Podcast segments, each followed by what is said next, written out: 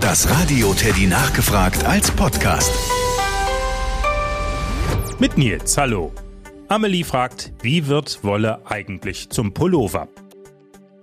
Ich schlage vor, wir gehen die verschiedenen Schritte einfach mal nacheinander durch. Los geht alles mit der kuscheligen Wolle, also mit den weichen Haaren des Fells der Schafe. Aber nicht nur Schafe geben Wolle, auch Ziegen, Kaninchen und Kamele. Naja, und all diese Tiere müssen erstmal zum Friseur. Sie werden mit einem Rasiergerät geschoren. Keine Angst, das tut dem Schaf nicht weh. Das ist überhaupt kein Problem.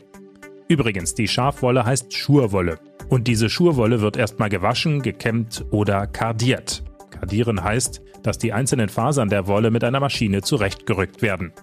Naja, und damit die Kleidungsstücke am Ende auch schön bunt aussehen, muss das Vlies, also das abgeschorene Fell der Schafe, erstmal gebleicht oder eingefärbt werden.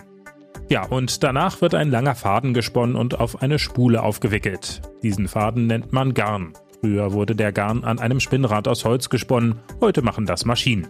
Ja, und die fertigen Wollknoll, die können wir dann in den Geschäften kaufen und damit können wir dann stricken, sticken oder häkeln. Wenn uns das zu viel ist, kein Problem. In Fabriken werden die Pullover, Mützen oder Schals an großen Strickmaschinen produziert. Das Radio Teddy nachgefragt. Eine neue Podcast-Folge immer donnerstags und alle Folgen bei Radio Teddy Plus. Vorhören, nachhören, mehr hören.